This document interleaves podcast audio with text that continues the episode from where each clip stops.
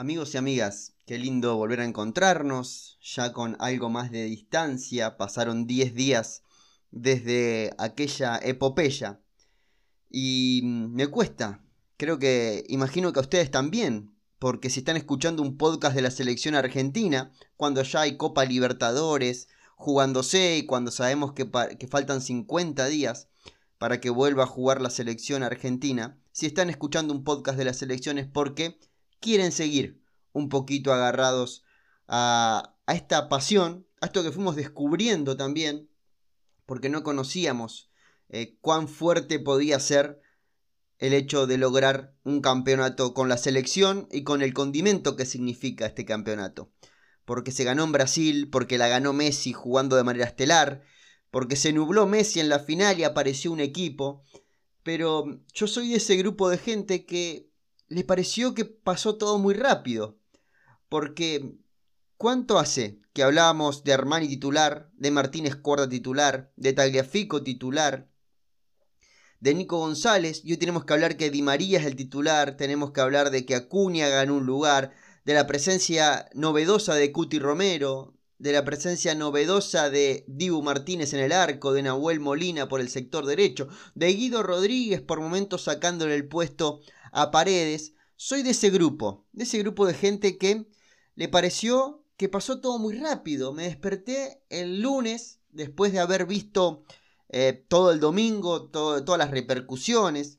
Yo soy de esos que eh, cuando sale campeón, y era la primera vez que me pasaba con la selección, eh, me gusta ver todo repetido muchas veces y ver a Messi cuando se acerca al grupo con la copa, medio agachadito, medio chiquitito para levantarla, ver ese momento del abrazo con, con Scaloni, eh, ver el abrazo con Neymar, la charla con Neymar y Paredes en el, en el vestuario, en el túnel, perdón, ver el momento, eh, eh, esos detallecitos que dejó todo, toda esta final, porque recorrer Twitter ese domingo fue realmente gozar de, lo que es la selección argentina. Pero el lunes ya me encontré con que, che, qué equipo forma Boca, qué equipo forma River, y digo, muchachos, esperemos, sigamos disfrutando de esto. Necesitamos que esto siga siendo real, siga siendo verdadero. No podemos eh, separarnos tan rápido de eso que nos costó tanto. Y entiendo que la actualidad llama porque hasta yo mismo en mi canal de YouTube empecé a hablar de la selección argentina, pero de ese costado del mercado de pases, pero me cuesta. Me cuesta volver a la rutina. Quiero seguir en ese retiro espiritual que es ser campeón de América y ver 600 veces eh, los penales de Dibu Martínez y ver ese momento en que Lautaro Martínez se acerca a Cardona con algo de falta de respeto mientras iba en su carrera hacia Dibu Martínez para abrazarlo después de, los penales y diciéndole algo, ¿qué te pasó gordito? o estás triste gordito, algo le dijo a la pasada. Ver el momento en el que Messi le dice a De Paul que no cante contra los brasileños dentro del Maracaná, que eso iba a ser cosa del vestuario. Eh, hubo muchos, muchos de esos momentos hermosos que nos fue regalando esta final. Y repasarlos y volver a verlos, soy de esa gente, de esa nostalgia corta, porque no tengo nostalgia larga porque no viví nada, porque lo del 93 me queda lejísimos. Y en ese momento nos creíamos que éramos los mejores de la historia. Nos creíamos que éramos la mejor selección del mundo, porque veníamos de ser campeón en el 78, de justificadamente, por el tema de la guerra de Malvinas, estar algo obnubilados durante el Mundial 82. Veníamos de ser campeones en el 86. En el 90 llegamos hasta la final. De los últimos cuatro mundiales, en, e, eh, para el 90, en los últimos cuatro mundiales, en tres habíamos llegado al séptimo partido. Y encarábamos esa Copa del 91 con todo ese antecedente de creernos grandes. Nosotros somos de la generación que nunca vimos en vivo y en directo ser grandes. Nos contaban que éramos grandes. Hoy tenemos esa posibilidad de disfrutar de esto, que no es un mundial, y estoy seguro que no es un mundial, pero qué bien se siente, porque en la historia argentina, después de los dos campeonatos mundiales, esta es la estrella más importante de la historia, siempre después de los mundiales, porque es la Copa América más resonante, porque se gana en Brasil contra el Brasil de Neymar, que Neymar en la historia argentina, en la historia brasileña, perdón, no sé si será, no sé si estará entre los mejores jugadores de la historia, eh, porque la historia de Brasil es muy amplia y muy larga, pero sí imagino que está en esa competencia por ocupar un trono y todavía le queda mucha carrera. Jugamos contra ese Brasil que venía candidato, que venía jugando durante toda la Copa dos escalones arriba, y Argentina hizo su partido.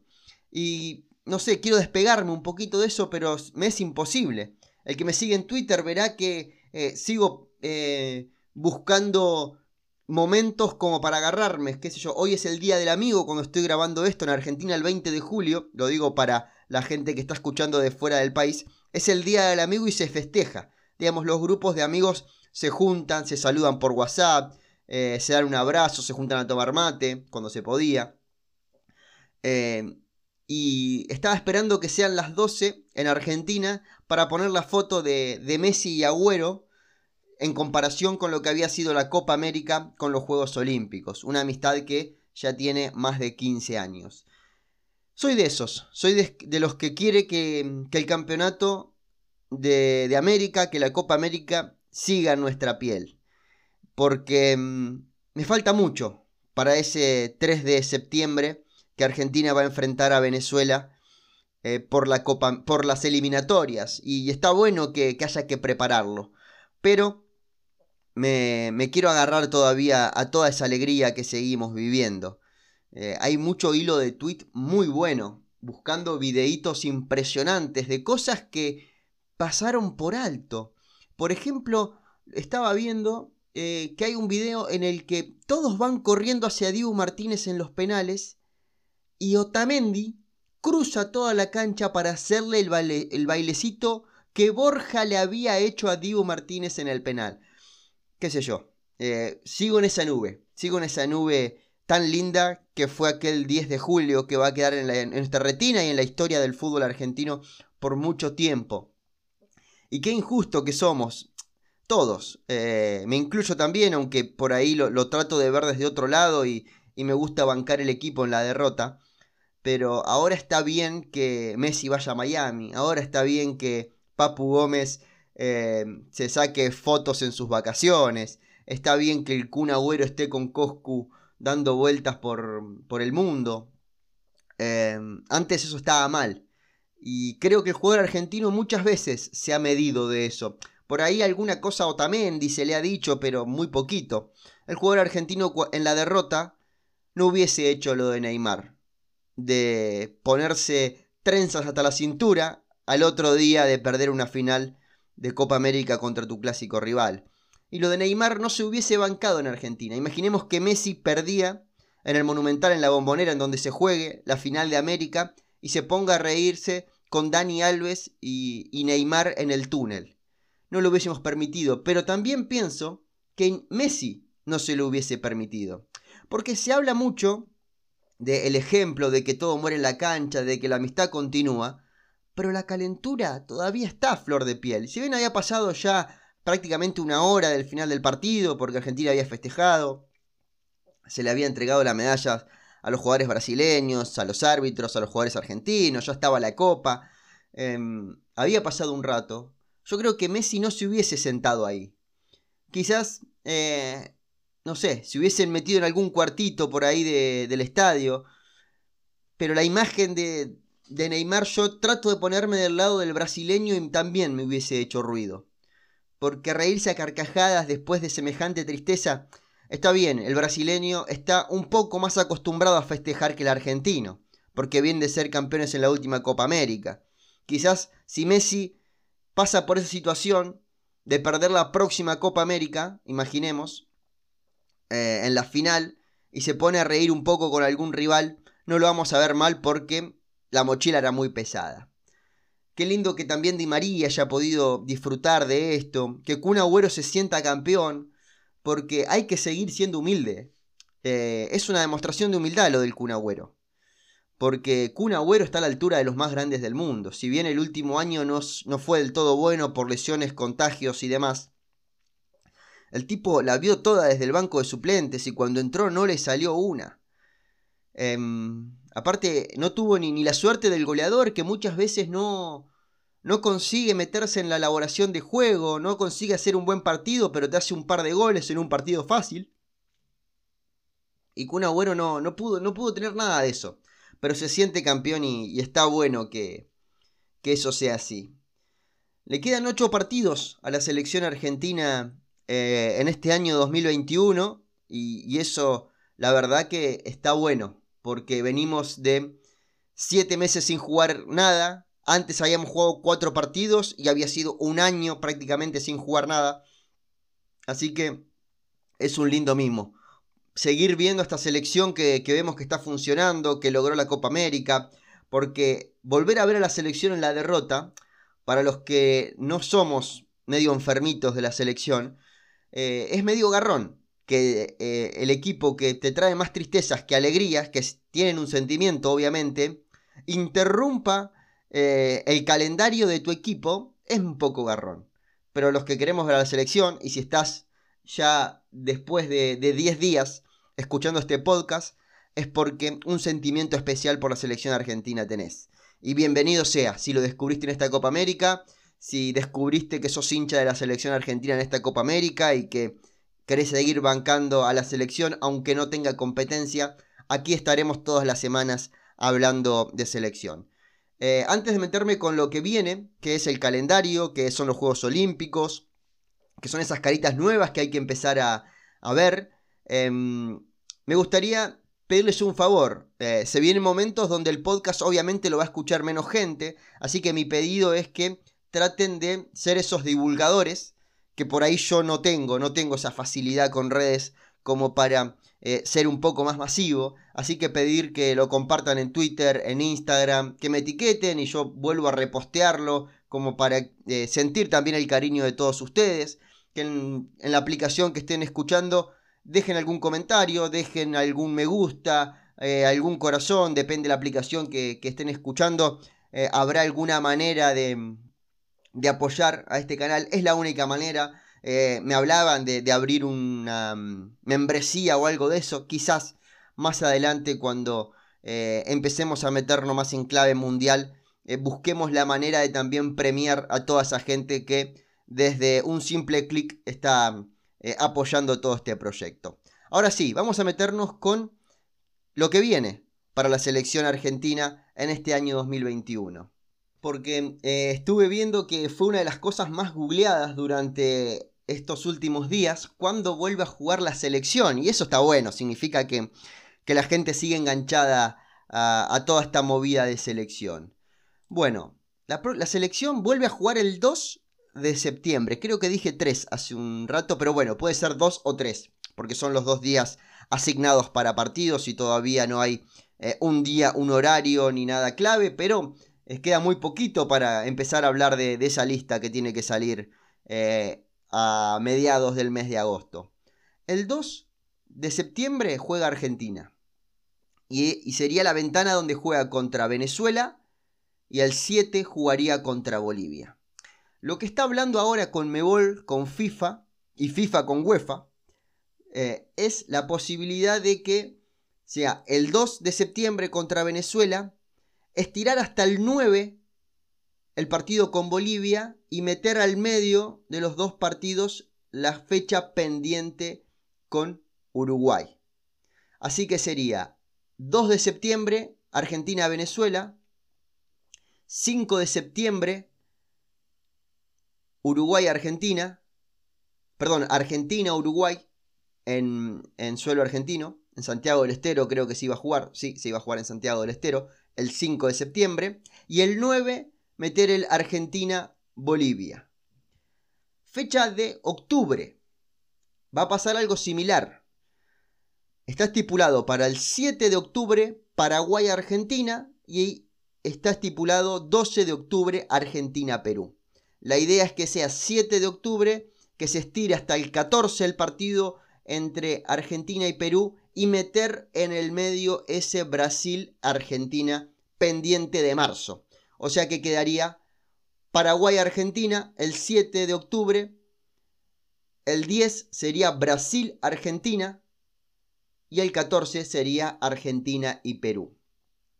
Y para la fecha de noviembre serían los dos partidos estipulados, el 11 de noviembre Uruguay-Argentina y el 16 de noviembre Argentina-Brasil. Qué hermoso año nos queda, porque nos quedan dos Brasil-Argentina más, dos Uruguay-Argentina, queda un partido lindo con Perú, un partido lindo con Paraguay después de lo que mostró en la última Copa América. Lo de Venezuela y Bolivia parece ser lo menos atractivo, pero juega Argentina y se está jugando la clasificación al Mundial. Y quedarían solamente cuatro partidos para el año 2022. Recordemos que el Mundial va a ser en noviembre, arrancaría el 18 de noviembre el Mundial. Así que se puede estirar hasta marzo. De hecho, Argentina eh, va a terminar de jugar en junio, si no me equivoco. En los cuatro partidos restantes. Em, no, perdón. La idea es meter una fecha en enero, una fecha en febrero y dos fechas en marzo. Habría una ventana más a fines de enero que no estaba estipulada para el 29 de marzo ya conocer quiénes son los cuatro clasificados al Mundial. Imagino que eh, en el mes de abril serán el repechaje y ya en junio el sorteo. Recordemos entonces, queda fecha de septiembre, Venezuela-Argentina, Argentina-Uruguay, Argentina-Bolivia. Fecha de octubre, Paraguay-Argentina, Brasil-Argentina, Argentina-Perú. Fecha de noviembre, Uruguay-Argentina, Argentina-Brasil. Impresionante el calendario que le queda a la selección argentina. Y además de esto, hay que pensar que en esa fecha de fines de enero, principios de febrero, en la que Argentina jugaría contra Chile y contra Colombia, está la intención de meter el partido con Italia, la Copa Diego Armando Maradona. Yo me imagino que esta copa no se hubiese hecho si Inglaterra era el campeón de la Eurocopa. Pero salió Italia, así que lo emparentado que está em, Maradona con Italia y obviamente con Argentina hacen que en el Diego Armando Maradona de Nápoles, en lo que antes era el San Paolo, se juegue esta Copa Diego Armando Maradona eh, en honor a Diego y, bueno, y la posibilidad obviamente que vio la FIFA, la UEFA y la, y la Colmebol de hacer un negocio importante con ese partido. Algo que escuché que la idea es mantenerlo en el tiempo, que se llame la Copa Diego Armando Maradona para siempre y que la juegue el campeón de América contra el campeón de Europa, independientemente del equipo que sea. Así que eso es lo que tenemos. Qué lindo sería, ¿eh? Qué lindo sería empezar a, a foguearnos con Italia. De hecho, Scaloni ya está en España y lo último que habló con Chiqui Tapia por videollamada, es una información que dieron en Radio La Red, es que eh, tiene muchas intenciones Scaloni de, de este partido con Italia, porque sería la única prueba europea que va a tener este equipo. Porque el calendario está tan apretado que no da para amistosos. Y no va a ser como en otros mundiales que vamos a tener un mes antes del mundial para prepararlo. Va a ser todo más acotado porque interrumpe, el mundial interrumpe la temporada europea, así que te van a dar los jugadores prácticamente sobre el primer partido. Así que va, vamos a tener que, agarrarnos de este partido con Italia para ver a Argentina jugar contra un equipo europeo y un equipo que, salvo la final, eh, había jugado muy bien durante toda la Euro. Ese es el calendario entonces, 2 de septiembre, la fecha contra Venezuela, después contra Uruguay, después contra Bolivia.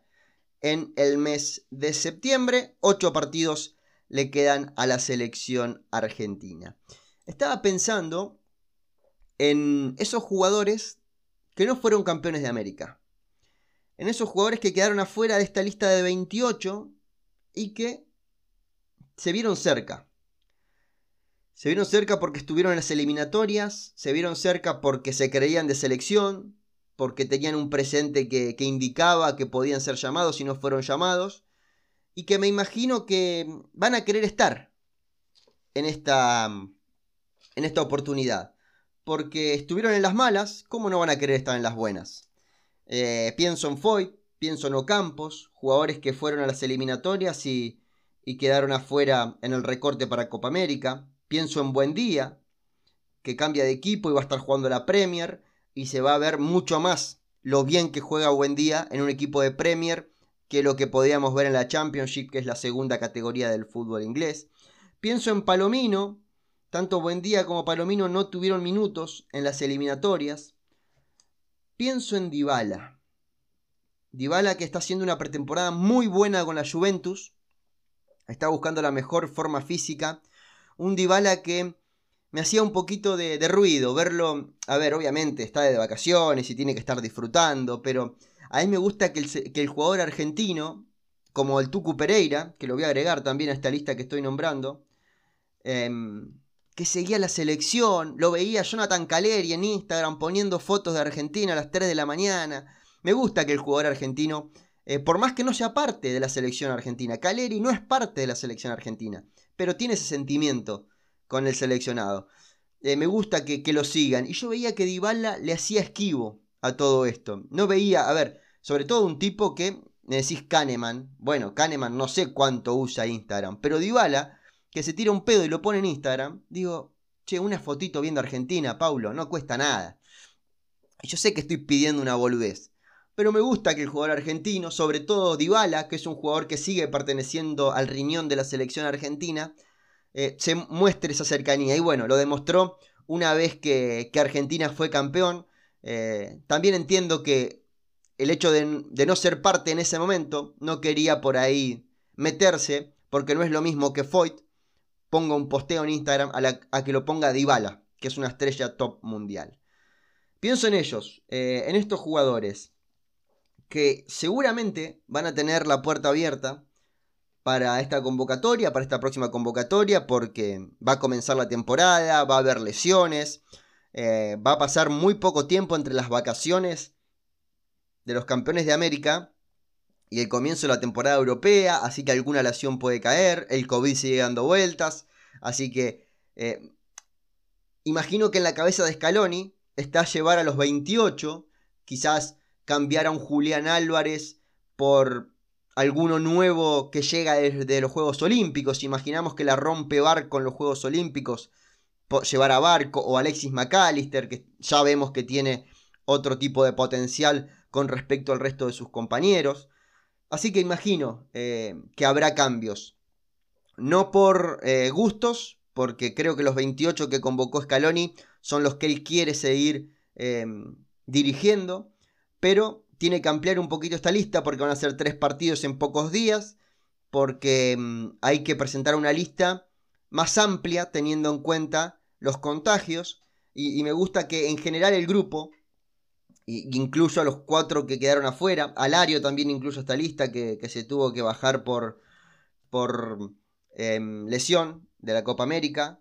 Imagino que, imaginaba que Alario estaba y digo, no hubiese estado Julián Álvarez o hubiese pagado otro el, el pato por, por Alario. Pero imagino que Julián Álvarez era el que se bajaba y, lo mandaban directamente a los Juegos Olímpicos. Em, estoy mezclando temas, pero bueno, no importa. Digo, estos jugadores seguramente van a ser tenidos en cuenta y alguno más. Imaginamos, eh, no sé, eh, imagino Giovanni Simeone, por citar un nombre. Eh, un Gaich haciendo un buen juego olímpico puede aparecer también. Em, hay que, mm, hay que ver esta posibilidad de, nuevos jugadores que, es interesante. Y obviamente, creo que casi de manera obligatoria alguno del Juego Olímpico tiene que estar eh, en, la próxima lista. Pero que cumple esa función de Julián Álvarez, que la cumplió mucho tiempo Valerdi, que la, cumplió Nehuen Pérez en la selección mayor, Facundo Medina, Alexis McAllister. Ser ese juvenil que viene a, foguearse y a, ganar experiencia para lo que puede ser un futuro prometedor.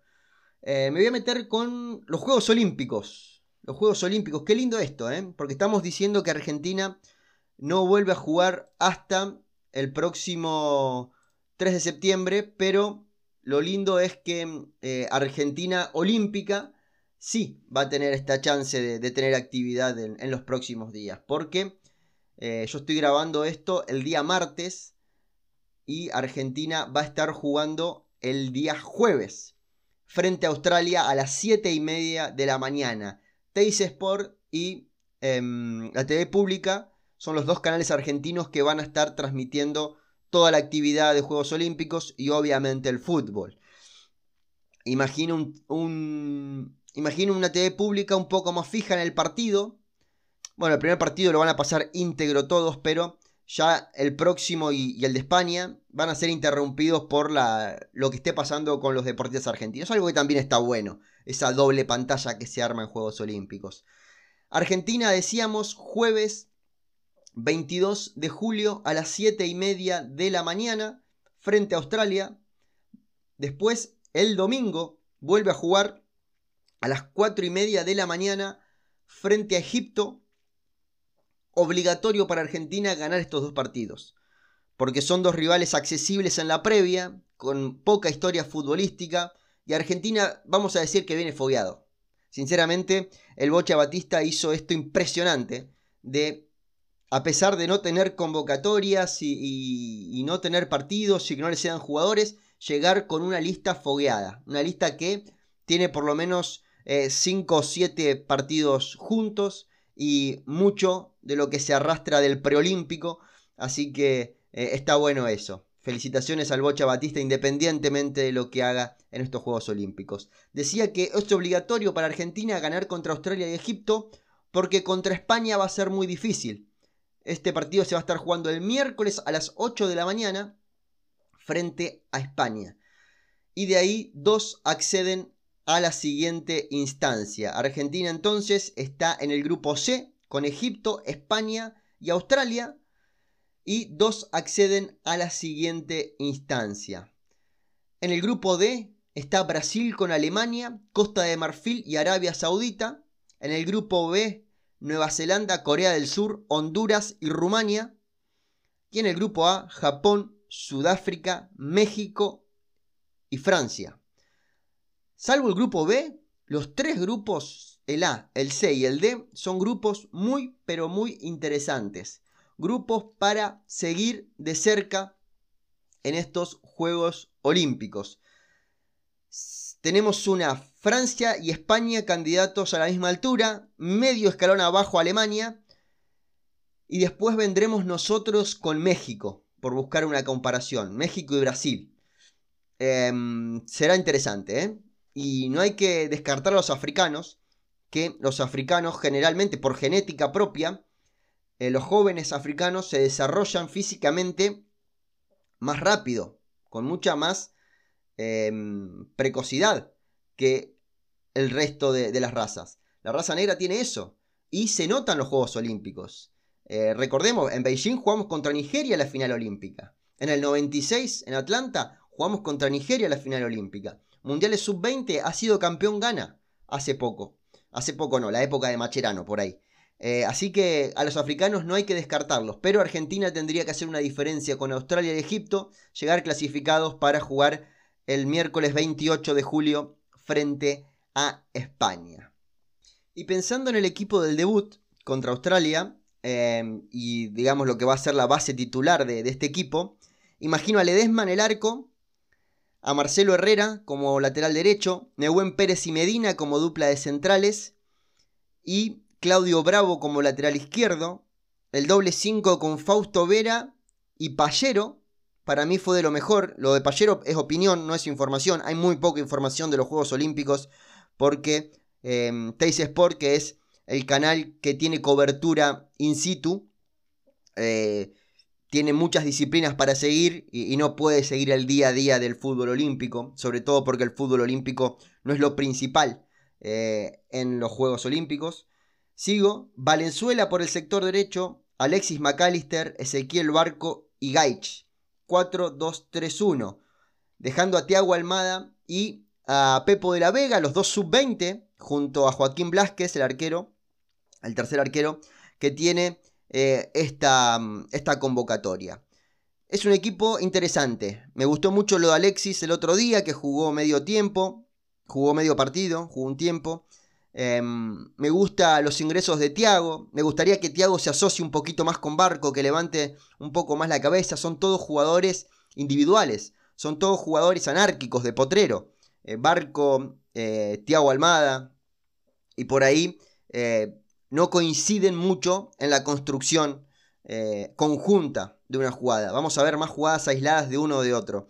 Pero me gusta esto que imagino que va a ser el Bocha de meter a, mm, a Tiago Almada en los segundos tiempos. Porque agarra una defensa cansada, es un tipo que tiene mucha velocidad y precisa en conducción. Y, lo de Pepo también es interesante. Creo que a Fernando Valenzuela le cambia el perfil para poder meter a Barco y juntarlo con Alexis McAllister. Pero no creo que, pase de eso. Repasamos entonces, Ledesma en el arco, línea de 4 en el fondo con Marcelo Herrera, Nehuen Pérez, Facundo Medina y Claudio Bravo, doble 5 con Fausto Vera y Martín Pallero, tres tricuartistas con Fernando Valenzuela, Alexis McAllister y Ezequiel Barco, Gaich el 9. Que eh, los invito a pasar por los últimos videos de YouTube que estuvimos hablando de Gaich y la posibilidad de que pase al Celta de Vigo. Cuando estoy subiendo esto, en poquito tiempo va a haber un video hablando de los 10 aciertos de Scaloni en la Copa América. Así que me gustaría que también se peguen una vuelta por ahí. Repito lo que dije hace un rato. Necesitamos de la ayuda de ustedes para que la selección argentina y el podcast de la selección argentina que llevamos hace casi 30 semanas eh, siga rodando y siga llegando a la gente que le interesa. Así que eh, sería importantísimo para mí eh, que mm, compartan todo lo que, que compartan el podcast, ya sea el link, ya sea alguna imagen, hacerle llegar a la mayor cantidad de gente futbolera de que acá estamos haciendo la aguanta a la selección argentina, que hoy es campeona de América, pero cuando empezamos esto era solamente un sueño. Estar festejando 20 de julio la consagración continental en el Maracaná de la mano de Leonel Messi. Le ponemos punto final a este podcast. Eh, estuvimos 32 minutos hablando de la selección. Le pido perdón porque dimos bastante poca información. Fue seguir un poquito con lo emotivo, pero intentamos mechar un poquito de todo. El placer de siempre de estar de este lado y sepan que en este espacio hablaremos siempre de selección argentina. Un fuerte abrazo.